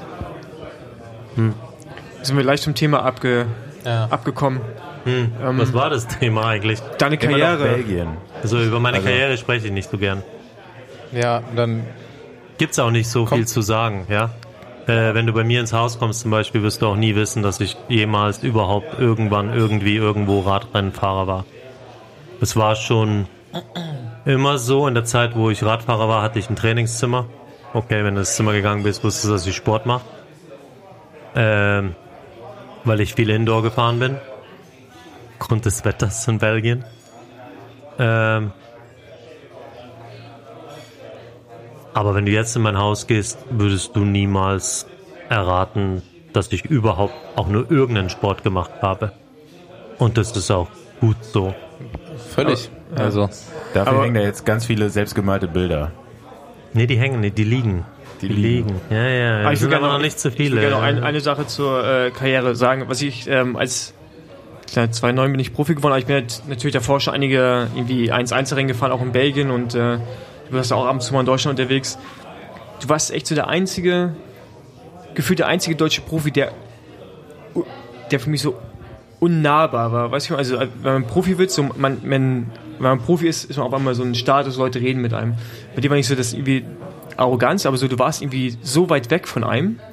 Also äh, ich glaube, jetzt verstehe ich es auch ein bisschen. Äh, Die ich treffe die jetzt das erste Mal auch richtig und man redet miteinander. Ähm, aber ja, das war echt, in der Zeit dachte ich mir, ey, okay, gut, äh, war irgendwie nochmal so, so ein bisschen so ein anderes Level, weil halt auch in Belgien erfolgreich warst. Weil Belgien ist halt irgendwie nochmal eine andere Kategorie an Rennen für mich, als jetzt irgendwie eine Rundfahrt. Also das ist ja, da gut sein in Belgien, bisschen, also muss man glaube ich schon ein anderer Mensch auch sein. Also vom, vom Charakter. Und von der Nee, Einstellung und also in, vielerlei Hinsicht. Nee, was, du- was du ansprichst, habe ich von ähm, nicht vielen, aber von einigen Leuten gehört. Und ähm, ist nicht so, dass ich mich deswegen entschuldigen muss, ja. Nein, nein, gar nicht. aber, Nein. aber die Kollege von mir, Charlie Vigelius, äh, bei uns verantwortlich für Performance im Allgemeinen, ja, fürs Sportliche. Äh, ist jahrelang beim Mapai gefahren, äh, war eigentlich ein ganz guter Radrennfahrer. Er meinte, als er hat sich nie getraut, mit mir zu reden und ich wüsste gar nicht wieso, weil ich dachte eigentlich, ich bin immer ein netter Mensch gewesen, aber ich kam wohl, so wie du auch sagst, nicht so rüber. Und äh, ja, vielleicht muss ich mich jetzt doch entschuldigen dafür oder nicht. Ich Nein, weiß es nein, nicht. nein, ich ich habe das nicht absichtlich gemacht. Ich wollte auch nie arrogant natürlich sein, ja. Bin es eigentlich heute auch nicht. Nur was ich wirklich versucht zu tun, auch, auch heute noch, ist, äh, das heute übrigens ist auch eine Ausnahme. Ich gebe eigentlich nie Interviews oder Das wissen ja, wir. Äh, ich, ich versuche Arbeit und Privatleben extrem zu trennen oder wirklich einen Clear Cut zu machen. Und äh, das hat mir damals gut getan. Ja, ich habe meine Arbeit gemacht und meine Frau hatte keinen blassen Schimmer, was ich mache und das hat sie auch nicht interessiert. Ähm, nicht im negativen Sinne, aber es ja, war ja, einfach ja. kein Thema. Und ähm, das ist heute noch genauso. Und ähm, ich bin seit, was für sich, gefühlten 100 Jahren verheiratet und das ist auch eine feine Sache. Äh, äh, ich mag meine Frau noch immer, was auch nicht normal ist. Ja? Und wir planen, uns einen Camper zu kaufen, wo du sagst, okay, Okay, du das, das ist ein großer x, Schritt. x Quadratmeter, um zu leben und so weiter, weil die Kinder größer werden und ausziehen und so weiter. Äh, ich glaube, das war ganz gut, dass wenn ich zur Arbeit gegangen bin, bin ich zur Arbeit gegangen und habe mein Ding gemacht und habe mich danach bei Oscar Freire entschuldigt, äh, äh, dass ich ihm äh, ein Headbutt gegeben habe und äh, er im Weltmeistertrikot halt nicht mehr im Rad von Sabel war. Ähm, was ich ehrlich gesagt wirklich ein paar Mal gemacht habe, äh, mich entschuldigt und habe mich aber auch wirklich entschuldigt bei Tom Bohnens Abschiedsfeier. Und er hat es angenommen. Also alles ist bestens. Äh, ja, wie gesagt, äh, ich wollte so, ich wusste nicht, dass ich so rüberkomme. Und ähm, ich möchte die Zeit auch nicht zurückdrehen, weil ich bin davon überzeugt, dass ich meinen Beruf zu 100% ausgeübt habe. Für das, was ich bekommen habe, mein Geld monatlich. Und ähm, dadurch verlierst du so ein bisschen Liebe zum Radsport. Und die habe ich ungefähr seit einem Jahr wieder gefunden. Seit einem Jahr gut. mag ich Radfahren mehr als wie. Seit dem Rad, seit also selber Radfahren oder, oder Nee, überhaupt. Äh, vor, vor drei, vier, fünf Jahren hat mich das nicht mehr so interessiert. aber du, du warst jetzt die ganze Zeit immer noch Sportleiter, zum Teil beim BDR auch als, nicht als Nationaltrainer, aber halt verantwortlich für die Weltmeisterschaften, Olympische Spielen, glaube ich auch sogar. Das, das war so ein bisschen der Start. Das hat mir gefallen, äh, äh, dass du sagst, okay, ähm, Konkurrenzverhalten zwischen ähm, Greipel, äh, Kittel, äh, Degenkolb in Katar. Ich ja? ich find- ich Dass find übrigens- sagst, ich find's übrigens okay, schön, dass du es hier mal erwähnst. Das? Ja, wie, wie, wie machst du das? Wie bringst du die an einen Tisch? Ähm, und von da zum Radsport hin, zum wirklich Thematik, dass du sagst, äh, könnten wir bitte probieren, hier Radrennen zu gewinnen? Und dann merkst du, okay, es funktioniert oder es funktioniert eben nicht. Ja? Und ähm, Stück für Stück habe ich ein bisschen wieder äh, die Liebe zum Radsport gefunden, zum Radfahren, was ja dann der Radsport auch wirklich ist. Ja, so wie wir vorhin angesprochen hatten, Deutschland Tour, äh, junge Fahrer, junge Teams, das ist der Radsport. Ja, nicht nicht das gelbe Trikot, ja, sondern irgendwie muss der hinkommen. Ähm, und vielleicht war das früher mehr ein Beruf, ja, dass ich das praktisch kalt gesehen habe. Wir sind hin, äh, hatten entweder Vino am Start oder Ulle oder äh, Ete oder was weiß ich, wer da alles im Team war, ja. Und wir mussten gewinnen. Also haben wir einfach gewonnen und sind dann ins Hotel und dann am nächsten Tag mussten wir halt wieder gewinnen. Äh, ist halt Arbeit. Was ich nicht so richtig rausfinden konnte in meiner Recherche und was ich dich fragen wollte ist, diese sportliche Leiterkarriere, hast du die direkt bei Jonathan Waters angefangen? Ja. Ja, ne?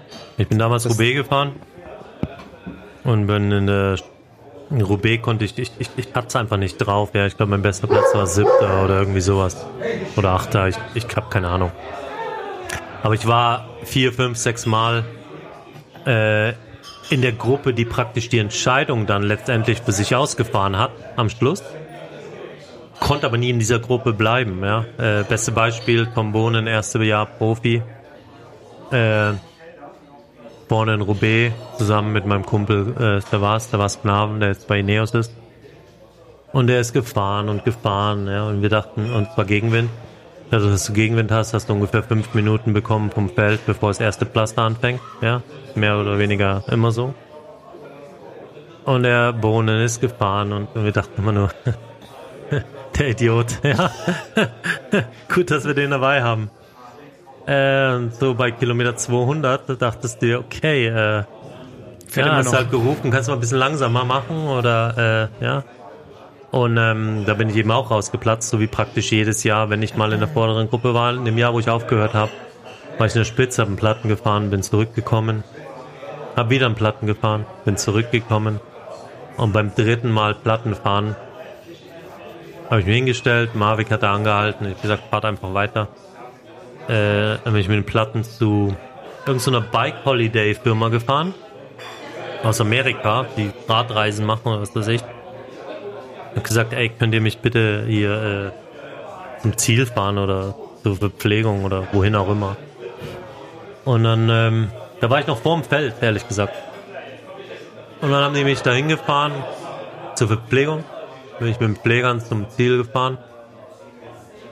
Und ähm, den einzigen Satz, den ich da noch erinnern kann, ist Gary, Gary Backett, ein guter Freund von mir, leider jetzt nicht mehr im Team. Äh, ein Pfleger hatte gemeint, yeah, um, would you like to have a Coke uh, or uh, would you like to have something else? W- what would you like? Ja.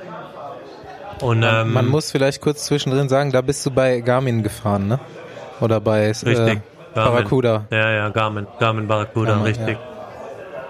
Und ich weiß noch, dass ich meinen Kopf zwischen die zwei Stühle vorne gelehnt habe und äh, gesagt, I would just like that you shut the fuck up for the rest of the drive.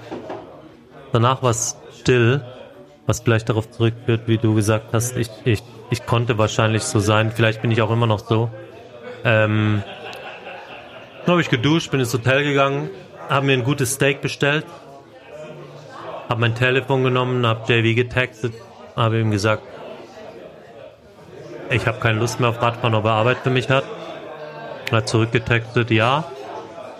Dann bin ich nach Hause geflogen am Montag. Dann habe ich zu meiner Frau gesagt, hör auf. Das war's. Und dann äh, war ich beim Giro als was auch immer, wie man das nennt. Ja. Autofahrer. Nee, ich bin da nur, ne, ich war nur im Auto gesessen, habe mich mit Pflegern mit, habe ich die Mechanik angeschaut, habe alles so ein bisschen geguckt. Okay.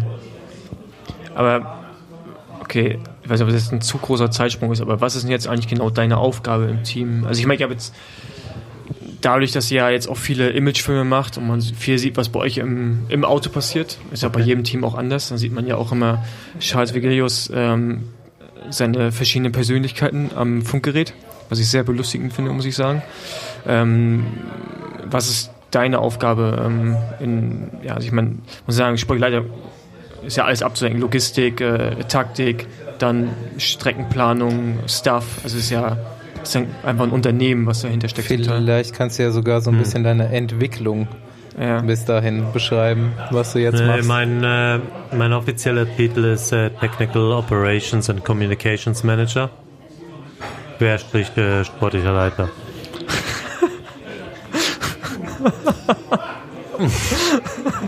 Was ich mache, ist Sponsorengespräche. Was ich mache, ist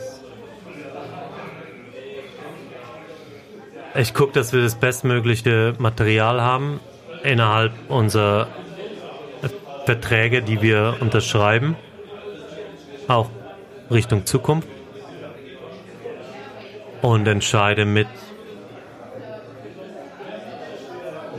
was gut ist und was schlecht ist, wenn es um Performance geht, wenn es um Material geht. Da geht es um Radsponsor, da geht es um Reifensponsor, da geht es um Laufradsponsor, da geht es um und so weiter.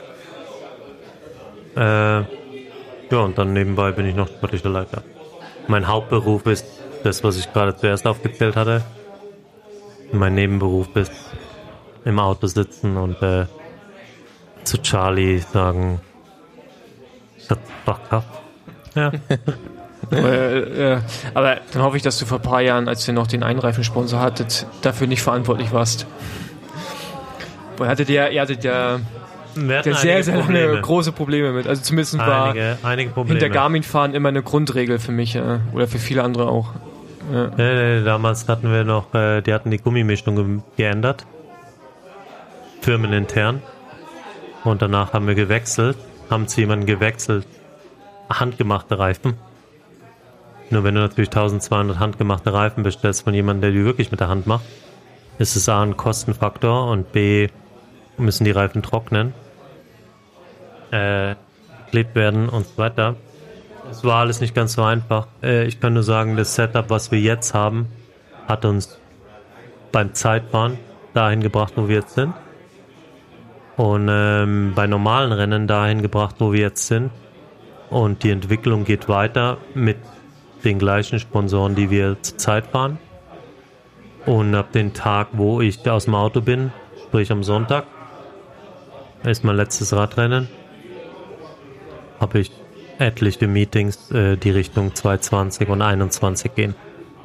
Und es macht mir auch Spaß. Das hast du damals schon so bei, bei dem Cervelo-Test-Team, da hat das wahrscheinlich so ein bisschen angefangen, ne? Richtig, Ich richtig. weiß- Also ich kann mich daran erinnern, dass damals die Teamkollegen bei Quickstep noch gesagt haben, du wärst so ein absoluter Gegner von Carbonfelgen auf Kopfsteinpflaster gewesen zu Anfang und dann warst du einer der ersten, der dann wirklich Carbonfelgen auf Kopfsteinpflaster gefahren ist. Richtig. Richtig. Ich mache jetzt äh, Ende September einen Test wieder in Roubaix mit was ganz Neuem. Mal gucken. Hol gucken. Holzfelgen oder Nee, ich bin, äh, ich hatte vor eineinhalb, vor eineinhalb Jahren habe ich äh, mit Tubeless angefangen. Bin aber immer noch nicht da, wo ich sein möchte, weil ich den Reifendruck nicht halten kann. Weil ich möchte sie ohne Sealant haben, dass du praktisch einen optimalen Rollwiderstand hast, basierend auf dem Reifen an sich. Boah, aber das, das, das Und geht ja. Im Zeitfahren schaffen wir es. Ihr fahrt im Zeitfahren ohne Sealant.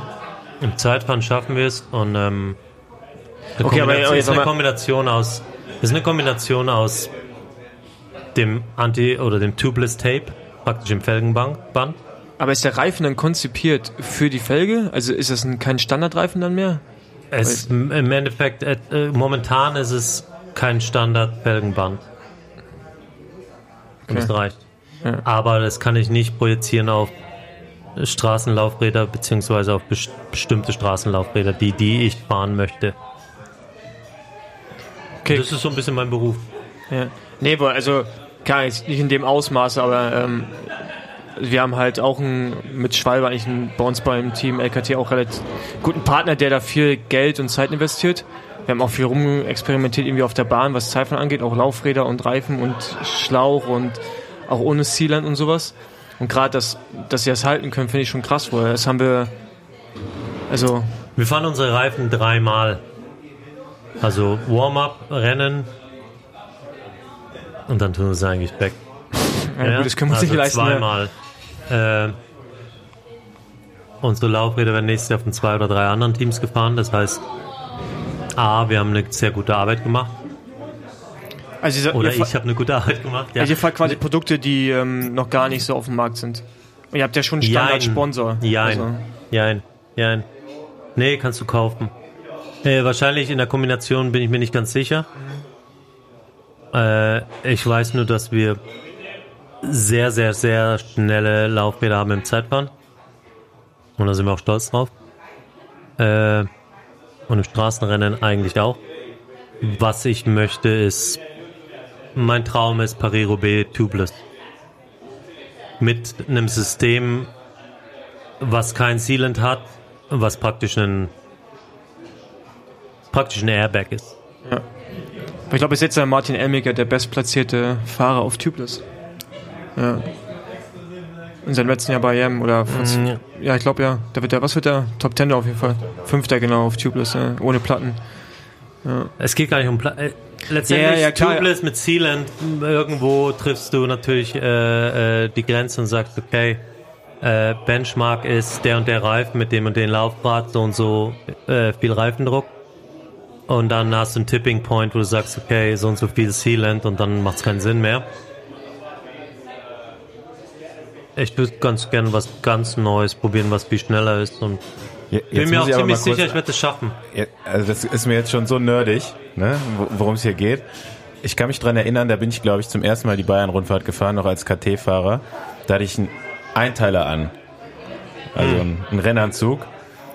Und irgendwann ist Andreas hinter mir gefahren und hat über diesen Einteiler, also nicht über mich geschimpft, sondern überhaupt generell über Einteiler und Aero und all sowas. Also völlig drüber abgeschimpft. Und äh, jetzt geht's heute, jetzt bist du da angekommen, wo du wahrscheinlich früher am meisten drüber geflucht hättest. Das ist absolut richtig. Ich habe in meinem ganzen Leben nur einen einzigen Training-File geschickt. an Charlie Vigelius. Der war damals sportlicher Leiter und ich war bei Garmin. Und ich musste einen Trainingsfile schicken und ich habe dann einen Trainingsfile geschickt. Und die Geschichte dazu ist, dass äh, Charlie Vigelius und Alan Piper damals, die sportliche Leiter waren, eine Flasche äh, Champagner aufgemacht haben. Äh, das war auch noch im Trainingslager. Und danach haben sie nie wieder einen von mir bekommen. Ich, ich war zu engstirnig in der Zeit.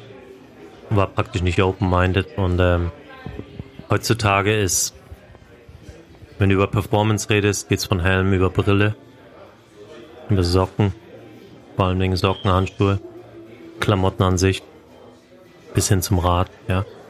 Äh, ähm, das ist echtes Feintuning, was du machen musst. Wenn du das nicht machst, äh, bist du raus. Und es ist eine Sache, die praktisch nie wirklich besprochen wird, weil es halt im Background einfach passiert. Ja. Ich würde es eigentlich als Fulltime-Job bezeichnen, aber nebenbei bin ich halt sportlicher Leiter. Find, also hätte ich jetzt äh, nicht gedacht, dass du gerade die Rolle ausfüllst. Ne? Aber Kann, Klingt- kann eine klingt- E-Mail schicken mit meiner Unterschrift. Dings hier. Klingt interessant und klingt auch so, dass du da einfach auch irgendwo den Freiraum vom Team bekommst, das zu machen, was du da machen willst. Ja, musst du ja auch, ne? Ich meine, du musst ja rum experimentieren, ohne dem geht es ja nicht. Also wenn du nicht halt irgendwie also du musst, wenn du, wenn du einen Schritt voraus sein willst, dann ja. Hm. Hallo Gerald. Wir begrüßen Nee, letztendlich ist es so. Wir haben natürlich Budget X, äh, ein limitiertes Budget X für solche Dinge, ja. Und ähm, ich habe zum Glück ein gutes Verhältnis zu meinem Chef, zu JV. Und habe äh, das Glück, dass ich nicht die ganze Zeit irgendeinen Report schreiben muss oder ja, sondern er vertraut mir, was ich mache. Und wenn wir uns dann sehen, äh, drei Tage vor der Tour, sagt halt äh, gut gemacht oder er sagt what the fuck. Ja, und äh, wenn er sagt what the fuck, dann muss halt in den nächsten drei, vier Tagen sehr viel passieren. Und dann geht's weiter. Ist eigentlich relativ einfach. Aber ich habe sehr viel Freiraum mit dem, was ich mache und meine Arbeit wird akzeptiert und respektiert von JV. Und äh, da bin ich sehr glücklich drüber. Das ganze Ding, das ganze Team ist irgendwie ein riesen interessantes Thema, weil es ja irgendwie jetzt gerade so seit dieser Saison nach außen hin so aussieht, als versucht man den Radsport so ein bisschen neu zu erfinden.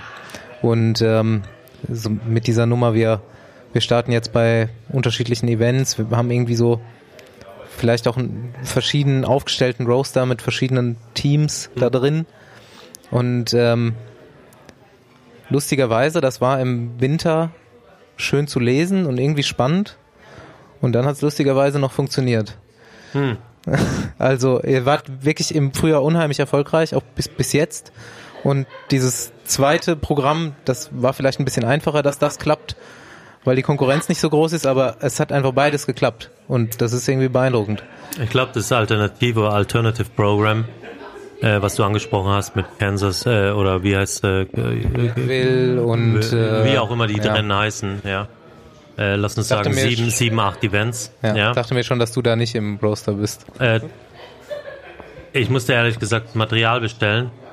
Ich habe keine Ahnung, welche Mountainbike-Reifen es gibt oder ja. Zum Glück konnte ich es einfach weiterschieben an jemand anders und der hat es dann gemacht. Äh, lass uns ehrlich sein. Was interessiert es dich, ob äh, Nibali äh, 20 Minuten irgendeinen Berg hochfährt ja, äh, und eine Minute schneller ist als wer auch immer? Oder Pantanis Zeit noch die beste ist oder äh, wer auch immer, Bernal 16 Minuten schneller als du äh, einen 5 Kilometer Berg hochfährt. Interessiert keinen Menschen, ja. Ähm, aber letztendlich, wenn du am Start stehst, neben einem wirklichen Profi, der irgendeinen Rucksack äh, dabei hat und was weiß ich, welche Taschen an seinem Fahrrad hat und äh, eine Lampe auf dem Kopf trägt, du sagst, okay, der ist ähm, jemand zum Anfassen, ja, jemanden, den du anfassen kannst, mit dem du reden kannst, mit dem du vielleicht mitfahren kannst, die ersten, ja, die erste Stunde. Das ist viel interessanter und viel näher an der Realität von, von, von jemandem, der gerne Fahrrad fährt, als wie ähm, die Rekordzeit von Alpe d'Huez oder neun Etappensiege bei der Tour de France oder äh, was auch immer. Ja. Und ich glaube, dass dass das der richtige Weg ist und ich hoffe, dass andere Teams uns da kopieren werden. Ja, ich gehe davon aus, aber ich hoffe es auch. Und ich hoffe, dass wir dadurch im Radsport im Allgemeinen mehr Fans gewinnen. Dass der Mensch, der hier an diesem Fluss, wo wir gerade sind, äh, jeden Tag 10 Kilometer auf und ab fährt äh, mit seinem Fahrrad, dass der vielleicht sagt, oh ja, ich möchte vielleicht auch mal 80 Kilometer fahren oder ich fahre mal zu einem Radrennen, wo äh, drei Boa-Profis am Start sind äh, mit dem Mountainbike. Äh, ich glaube, dass es viel interessanter ist als eine Zeitfahrzeit und ein 55er Schnitt oder was auch immer. Nein, Ich bin der absolute Obernerd und ich finde beides gleich interessant, aber ich Hm. stehe da völlig dahinter, was du gerade gesagt hast. Und ich fand es von Anfang an, als ich es gelesen habe, den richtigen Weg und einen super Absolut. interessanten Weg. Und genauso wie du sagst, glaube ich, dass es äh, auch sicher ist, dass das andere Teams kopieren werden, weil es einfach Ich hoffe. Erfolgsrezept ist im Wenn es dann nicht zu professionell wird. Solange Ineos nicht einsteigt und versucht, überall Marginal Gains zu machen, äh, bleibt der Sport auch so wie er ist. Aber ich meine, jetzt dieses Jahr waren ja auch schon bei einigen Events, war ja Axon am Start, also so das amerikanische Pro-Conti-Team. Also waren ja, glaube ich, schon zum Teil auch 5, 6, 7 Pro-Conti World Tour Profis da. Also ich glaube, es wird schon angenommen und ich bin auch interessant, wo sich das hin entwickelt. Ich finde gerade den Mix, dass nur wenige Profis dran teilnehmen und dann zum Teil auch, ja nicht Hobbysportler, aber halt ähm, Profisportler, ohne jetzt eigentlich Profis zu sein, ja dann diese Rennen auch gewinnen vor zum Beispiel euren Leuten. Und das finde ich halt mega geil, wenn die dann halt ähm, die einfach völlig stehen lassen und dann, ich meine, ihr habt einen amerikanischen Meister im Team und äh, wird man jetzt auch nicht einfach nur mit, einem- mit einem Bein und dann wird er halt da abgestellt von ähm, jemanden, den wir noch nie gehört haben in Europa und das finde ich halt nicht wirklich mega interessant. Deswegen, ich hoffe, dass mehr Teams dran teilnehmen, aber ich hoffe eigentlich irgendwie auch, dass immer noch so ein bisschen so eine, nicht Nische bleibt, aber halt so von den Teams auch wirklich noch so als ja, so als Abwechslung gesehen wird und nicht versucht, das irgendwie auch noch zu durchprofessionalisieren. Weil gerade so der Ansatz, den ihr da habt, mit Lachner und Morten, der ja eigentlich deswegen im Team ist, denke ich mal, dann äh, würde ich es mal verm vermuten, so sieht es zumindest aus. Und ähm, finde ich eigentlich mega geil. Und äh, ich meine, das sind halt alles Charaktere, ne? Also jetzt irgendwie einen Zahlenjongleur brauchst du ja nicht hinschicken, der nur auf seine Watt schaut. Ich glaube, der ist ja falsch aufgehoben bei solchen Rennen. Ähm, würde ich jetzt mal schätzen. Aber so ein, so ein Typ wie Finney, ich weiß nicht, wie fit der momentan noch ist, aber ähm, der liegt sowas bestimmt auch mit seiner, äh, weiß gar nicht, wie man die Ader beschreiben soll. Ähm, Kreativ, Ja, kreativ. exzentrisch. ja, genau. Also die, ihr habt halt auch so ein Team, was da so extrem reinpasst. Ja, also ich kann mir halt einige Teams dann irgendwie auch schwer vorstellen fast. Absolut. Aber ich ihr- Wen würdest du bei Quickstep dahin schicken? Wen wird's von Zum LKT Leadville? dahin schicken?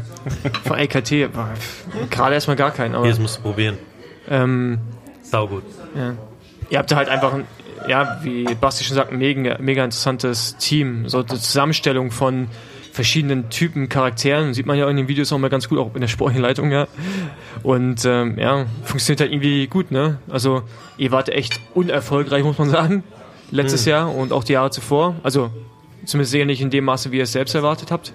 Aber jetzt dieses Jahr ist ja schon herausragend. Die Ergebnisse im Frühjahr, wie ihr angefangen habt, gerade das Mannschaftszeitfahren auf den Straßenrädern, da dachte ich schon, okay, das war Ja gut, ich glaube letztendlich unser Ziel ist, oder nicht, ich glaube, sondern ich weiß, unser Ziel ist es nicht, das beste Team der Welt zu werden, sondern das populärste.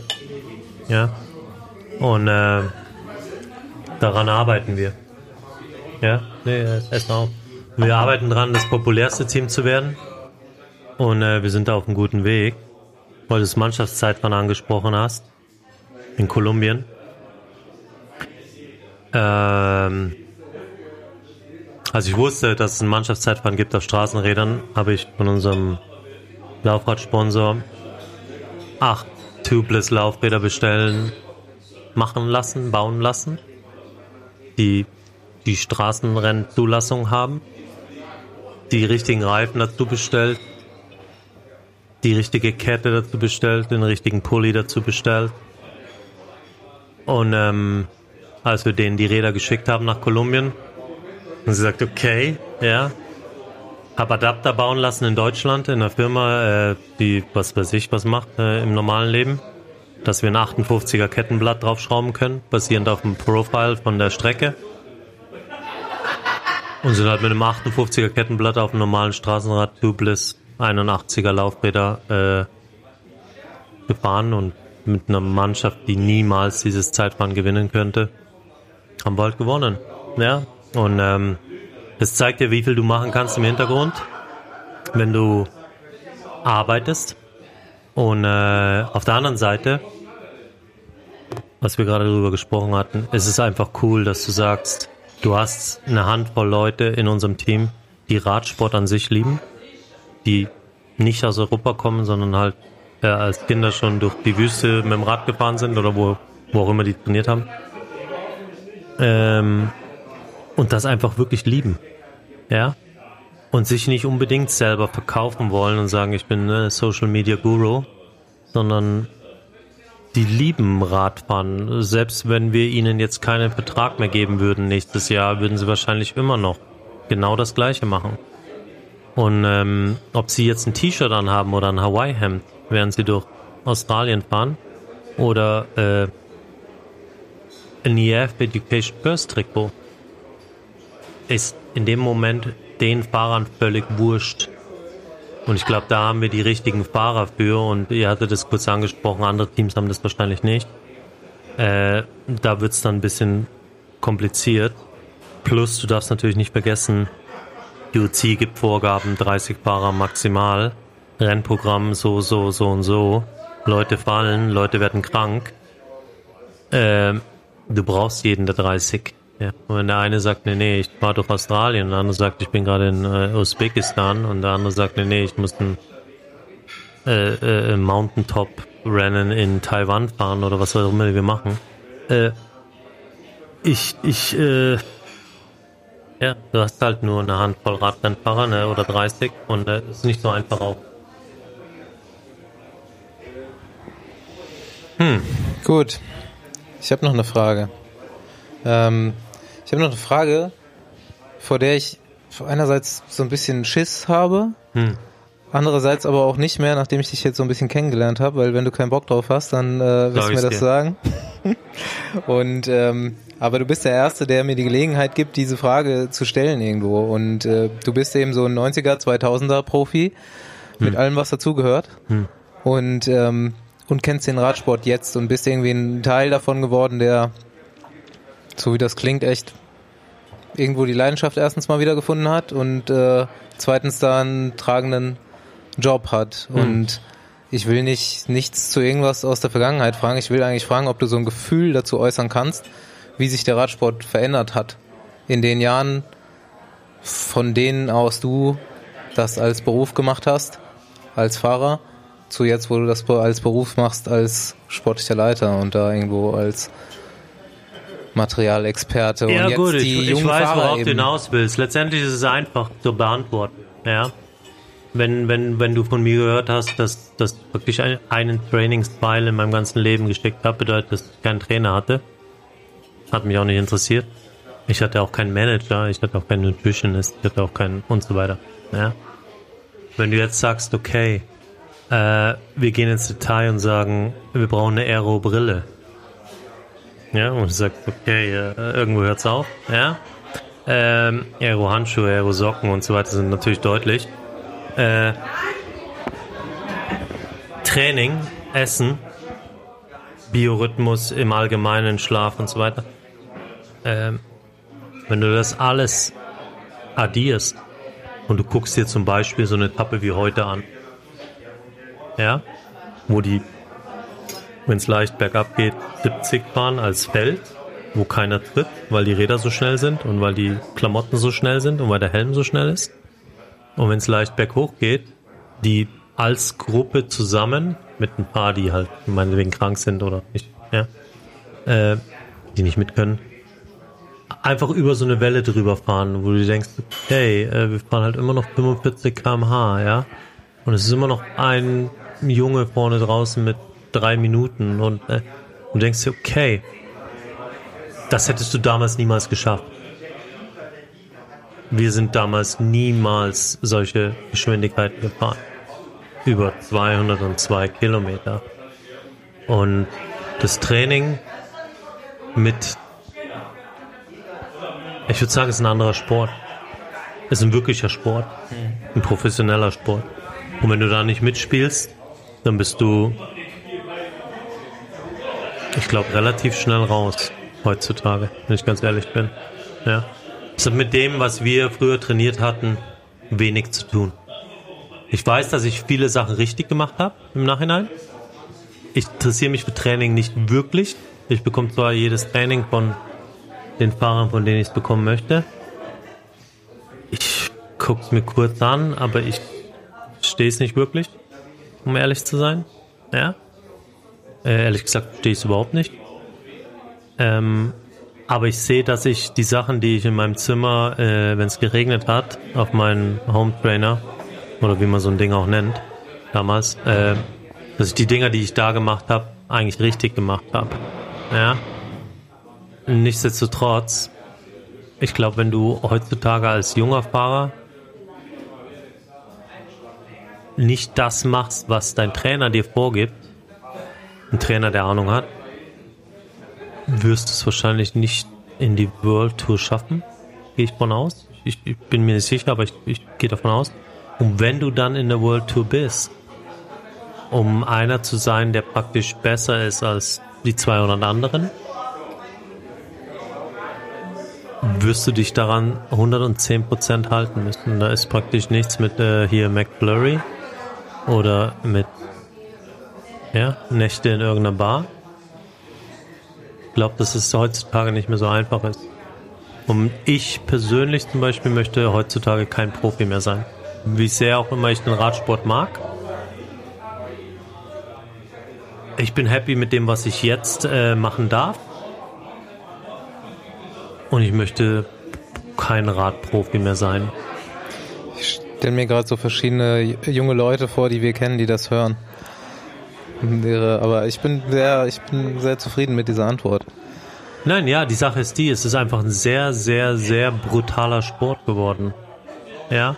Und wenn du Glück hast, wirst du sehr viel Geld verdienen. Und wenn du Pech hast, äh, gehst du leer aus.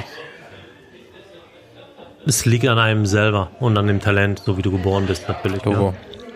Du bekommst ähm, tatsächlich äh, nächstes Jahr oder ab dem Winter deutschen Zuwachs im Team. Richtig. Deinen ersten deutschen Kollegen, einen jungen Fahrer, den wir auch alle persönlich kennen. Hm. Und der dann auch noch wahrscheinlich sowas wie ein Klassiker-Typ sein könnte. Ja, hoffe ich doch. Also der denkt ja wahrscheinlich, dass er äh, gut lernen kann bei euch hm. wie man das so macht. Und dann wirst du ja wahrscheinlich auch einer sein, von dem man da richtig lernen kann. Hast du, hast du, hast du ihn schon auf dem Schirm? Hast du dir schon irgendwo Gedanken gemacht oder ist, ist das noch nächstes Jahr? Ja, wie gesagt, ich bin fürs Sportliche nicht zuständig. Mhm. Ja. Aber wir wissen schon, wo wir ihn reinschmeißen werden. Und ich habe ihn heute aufs Rad von Scully gesetzt. Einen von unseren Fahrern. Weil ich die Raden, die Räder schon alle bestellt habe während der Tour und alle Teile vor der Tour beziehungsweise während der Dauphiné bestellt habe und so weiter und so fort. Und ähm, möchte ich mir nicht zu nahe treten, aber er hat halt kurze Beine und einen langen Oberkörper. Ja, ja weiß, ja. ist eine Ziege. Du, darfst nur was, Ziege nennen. Was übrigens nicht so schlecht ist für einen Radfahrer. Man Tombonen ne, zum Beispiel mal. Ich wollte es gerade sagen, wenn du ein Foto nimmst von Tom US Postal im ersten Jahr und du nimmst eins von Jonas, dann ähm, und du überlappst die. Naja. Fakt ist, er wird einen 58er Rahmen bei uns fahren mit einem 15er Vorbau und einem 4D Vorbau, äh, mhm. Lenker. Ja. Und los geht's. Ich mache hier einen 1,5 cm Space da vorne rein und mal gucken. Zeit zum Lernen hat er nicht viel. Mhm. Habe ich ihm noch nicht gesagt, aber ich sagte jetzt gerade. Ja. Weil äh, wenn er Head Newsblatt oder irgend so was fahren muss, äh, fährt er es nicht um zu lernen. Ja. Er lernt wahrscheinlich während dem Rennen. Wenn er von Peter von Petterem abgehängt wird, dann fährt er weiter nämlich.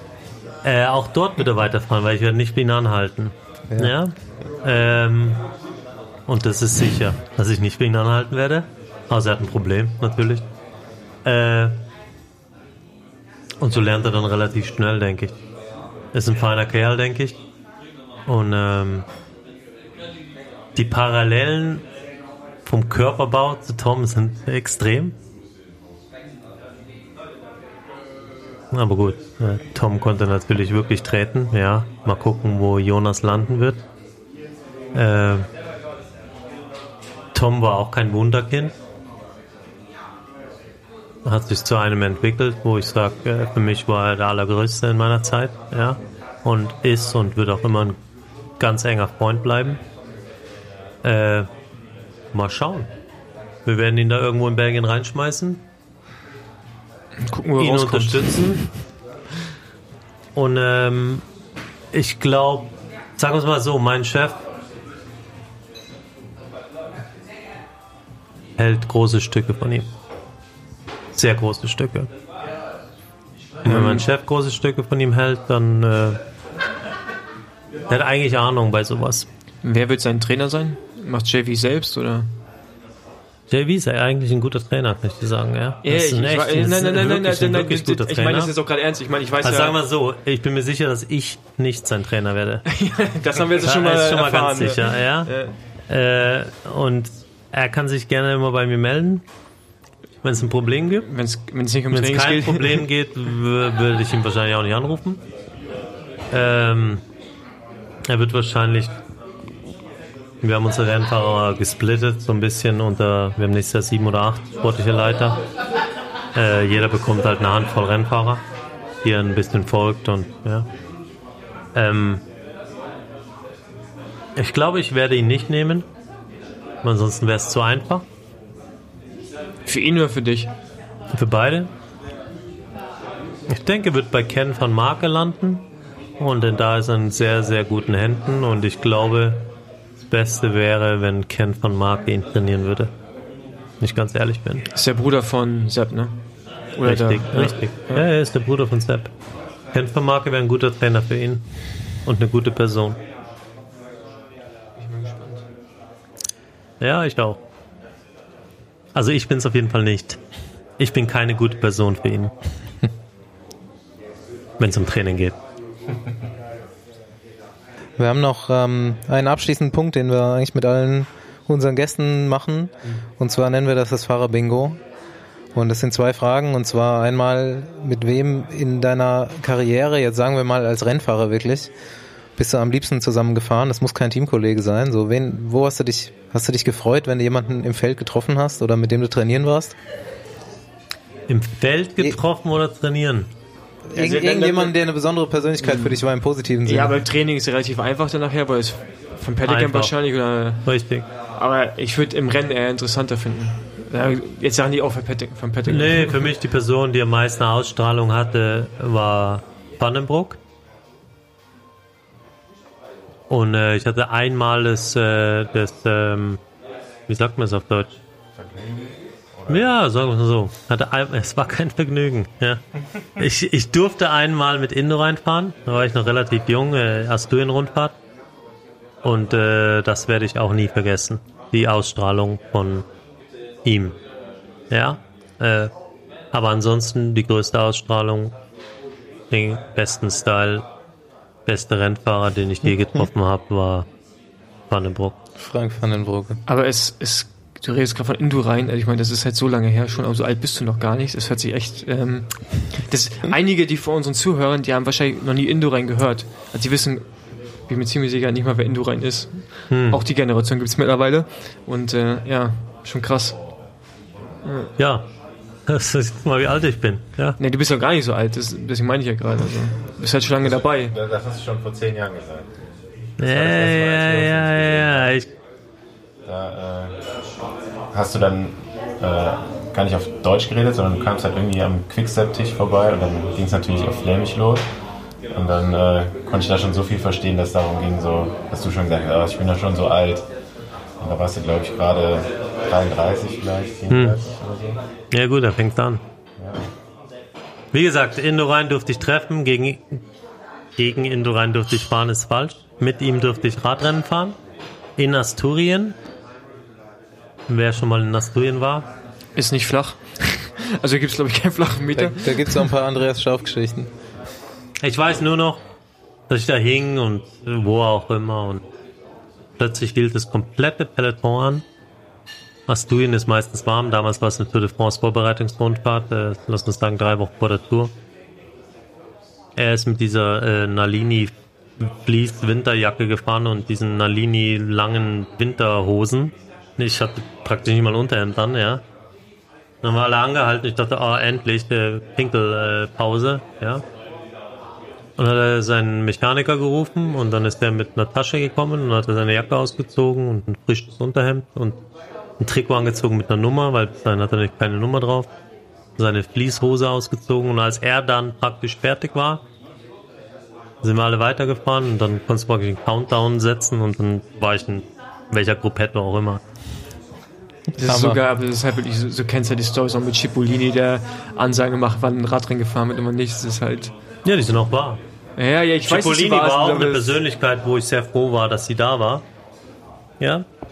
weil so konnte ich praktisch die ersten zwei Berge im Feld bleiben. äh, aber Indurain, Vandenbroek haben mehr Eindruck auf mich gemacht. Womit hat das aufgehört? Mit welchem Fahrer? Mit welchem Fahrer hat das aufgehört? Also wirklich nach Cipollini gab es keinen mehr oder? Äh, wo- in der Zeit, als ich noch persönlich auf dem Fahrrad saß, ist für mich äh, Tom Bohnen gleichzusetzen mit diesen Leuten. Ja gut, aber der hat dann auch nicht mehr so das Gruppetto eingeläutet, oder? Also ich, Ach so, du meinst jetzt hier so- die Sachen. Genau, äh, ja, Diese Patronensache. Ja, also das, das fällt weißt, so ein das ist eine bisschen. gute Frage. Kann ich nicht sagen. Weil Ich mein, für mich so? war das Cavendish. Cavendish hat nie das Gruppetto, ah, der war zwar immer da irgendwann, aber der hat das halt nie angesagt, genau, der hat, hat immer versucht nochmal kaputt zu fahren. So, der hat dann nicht gesagt, obwohl er eigentlich der Fahrer gewesen wäre, der jetzt gesagt hätte so, okay, komm, wir bleiben jetzt hier mit, weiß ich nicht, 30 Mann zusammen oder so. Der hat dann immer noch in den Abfahrten und dann immer weiter versucht, das auseinanderzufahren. Also das war irgendwie so ein bisschen... Ja, ist schwer, schwer, schwer zu sagen, wo, wo das aufgehört Ich glaube. Kancha hätte es werden können oder sein wollen, aber einer war halt viel zu egozentrisch und ich bezogen, als dass er hätte für andere irgendwie einstehen. Also ich, also jetzt ohne ihm zu nahe zu treten, aber ich glaube eher, dass da immer so ein bisschen noch war, war, wo ist sein persönlicher Benefit bei der ganzen Aktion. Ist natürlich bei anderen auch so, aber wie schon gesagt, so, so ein Patron wie irgendwie, keine Ahnung, dass man sagt, wir machen heute das und das oder ähm, wir machen Ja, jetzt mal hier ruhig. Berg machen wir Ja. mal ruhig. Ja, genau. Also das heißt nicht, dass ich das haben möchte, aber das haben wir ja wirklich nicht mehr. Das so. Boah, ich habe das so schon vermisst. So eine richtige Persönlichkeit einfach, wo man sagt, der steht so ein bisschen über allem und kann Sachen vielleicht auch positiv beeinflussen. Natürlich auch negativ, aber auch vor allem positiv. Die, die Sache ist natürlich die, wenn es diese Person noch geben würde, wären die Personen wahrscheinlich heute Erster geworden. Bei der Deutschlandrundfahrt in der zweiten Etappe. Und dadurch, dass es die Person nicht mehr gibt, fahren wir halt einen 46er schnell. Das stimmt natürlich auch wieder. Ja. Und der Beste gewinnt. Das ist eine sehr gute Aussage. Und ich glaube, der Beste sollte in einem Sport, der so professionell gehalten ist wie gerade eben, immer gewinnen. Das ist eine Aussage, die auch ganz viel erklärt, über das man sich eigentlich keine Gedanken macht. Die Frage hatte noch einen zweiten Teil. Und zwar, ähm, wen hast du denn nicht gerne im Feld getroffen? Nicht gerne. Ja, kommt drauf an. äh, Wenn wir in den Bergen waren, äh, komplette Baneste oder Onze-Team, ja. äh, wenn wir auf der Flachen irgendwo waren, äh, bin ich grundsätzlich nicht hinter Atienza gefahren. Atienza. War ein guter Radrennfahrer und ist ein super feiner Kerl, aber ich bin halt grundsätzlich nicht Wann hinter hat, ihm ich glaube, mit dem sind wir, glaube ich, sogar. Atienza? Kann es sein? Bis wann, höre den wann hat er grad zum aufgehört? ersten Mal. Nee, doch, ist, ist ein Basco, oder? Keine Ahnung, ich Aber es ist ein bin Spanier auf jeden grundsätzlich nicht hinter ihm gefahren. Äh, warum? Aber er ist ein Spanier, ja, auf jeden Fall. Der ist Ja, bei Argentinien richtig. auch noch gefahren, ein Jahr, Richtig, oder? richtig. Ja, genau. super, super, super feiner Kerl. Echt. Äh, habe ihn eigentlich kennengelernt, richtig dann nach seiner Karriere. Ich bin grundsätzlich, als es flach war und es irgendwie windig war, habe ich probiert zu vermeiden, äh, hinter ihn zu fahren. Aber es ist nicht, dass ich irgendwas gegen ihn hatte. Ich hatte eigentlich keine wirklichen Feinde, glaube ich. Aber so wie du schon gesagt hast, so viele Leute haben auch nicht mit mir gesprochen. Also wie sollte ich da Feinde machen? ja. ah, schön. Wie gesagt, war vorhin nicht persönlich gemeint, sondern eher. Aber auf der anderen Seite warst du dann doch auch äh, nicht nur für Dominik Klemme immer derjenige, bei dem man hinten dran fahren sollte, wenn es mal flach oder windig war, sondern das war dann auch äh, so die Ansage damals bei, für mich bei Quickstep, so von den, vom ersten Profirennen in Katar. Ja, fahr einfach hinter Tom her und wenn das nicht geht, dann guck einfach, wo der Clear fährt. So, und äh, das war dann auch im nächsten Jahr dann bei meinen ersten Klassiker äh, Rennen so, dass dann gar nicht so, guck nicht, wo Tom ist, weil der sollte ja dann eigentlich auch bei mir am Hinterrad sein und, und du guckst dann einfach, wo Clear fährt und da fahrt ihr dann auch. Das war dann so die Ansage auch wirklich bei der Teambesprechung. Ja, ich, irgendwie hat das ganz gut funktioniert bei mir da in Belgien halt. Äh, warum auch immer. Ich Ja, hab's halt vielleicht, weil geliebt. du da äh, zehn Jahre auch gelebt hast, ne? Weil da, die Ortskenntnis ist doch schon eine andere, wenn man täglich trainiert oder halt, wenn man mehrmals im Jahr auf den Straßen fährt. Also, Ich glaube, du brauchst ja schon das Gefühl, ne? du musst ja irgendwie das ein Instinkt, den du einfach hast. ich glaube, das ist ja fast unabhängig, wenn du nach Katar kommst, da lebst du ja nicht. Da weißt du trotzdem mehr, wo du sein musst. Du kannst wahrscheinlich auf der Windkante nach Spanien gehen. Du, du siehst halt, wie die Fahrer reagieren, was passiert. Da denkst du nicht groß drüber nach, sondern reagierst ja einfach, weil es ein Instinkt ist. Ich glaube, das ist scheißegal, wo das auf der Welt ist. Würde ich jetzt mal sagen. Es ist wie mit einem Sprinter. Ich meine, ein Sprinter, wenn du hast das Gefühl, du weißt, wann du gehen musst, du weißt es nicht. Und wenn du es hast, dann ist die Zielgerade eigentlich auch egal. Sehe ich auch. Äh, Ich bin kein Sprinter, aber würde ich Nee, nee, so sehe ich auch so. ey. Wir sind gut. Ich kann mich nicht daran erinnern, dass wir jemals irgendwo äh, ein Pavé-Stück in Belgien oder so gefahren sind im Training. Sind wir nie. Wir sind auch nie die Berge gefahren, die wir da fahren. Weil wir hatten nur Trainingslaufräder, wieso sollten wir die kaputt machen? Ja. Äh, wir sind halt einfach, da gibt es zu jedem Pavé-Berg gibt es auch einen Asphalt, parallelen Asphaltberg und den sind wir praktisch gefahren. Äh, also du hattest zwar eine Straßenkenntnis, aber die Strecke bist du praktisch im Recon mal abgefahren oder eben auch nicht. Ich würde das jetzt hier ähm, abschließen und ich bin ich bin auf jeden Fall sehr zufrieden. Ich bin hier nicht umsonst hergefahren. Das Hat sich war- gelohnt, oder ja, was? Vier definitiv. Stunden Autofahrt. Das war schön. Kann ich fast nicht glauben. Für vier Stunden Podcast. Guck mal, der Andreas hat uns vor der Folge gesagt, er ist auf jeden Fall einer, der nicht viel redet. Das haben wir doch auf jeden Fall hier mal äh, widerlegt, würde ich sagen. Und ich mu- muss sagen, du hast- Positive. Du hast wie äh, Dominik Klemm oder wie, äh, wie äh, Henrik Werner auch so eine ruhige Stimme, die einen, äh, die mich nachher gut einschlafen lässt, auf jeden Fall. Das ist schon mal gut. ja. Das ist schon mal gut. Vielen Paul Dank. hat heute wieder was gelernt. Hm. Dann kann er immer beruhigt einschlafen, glaube ich. Nein, ich, ja, nee, ich, nee, doch, ja, doch, auf jeden Fall. Du träumst auch so ein bisschen von dem, wie heißt es, Zieler? Für den was? Zieler? Wie heißt das Ding für die Ceiling. Ceiling? Nee, ich Von habe, Ceiling? das habe ich jetzt wirklich, das finde ich mega interessant. Ja. Siehst du? Ja, ja. Ist auch interessant. Ja, vielen Dank, Ciao, Dankeschön. Ja, dass bitte. du mein Interview gegeben hast. genau. Und wir sehen uns morgen wieder auf der Straße. Genau. Ja, dann äh, tschüss, würde ich sagen. Ne? Ciao. Ciao. Vielen Dank Ja. und tschüss.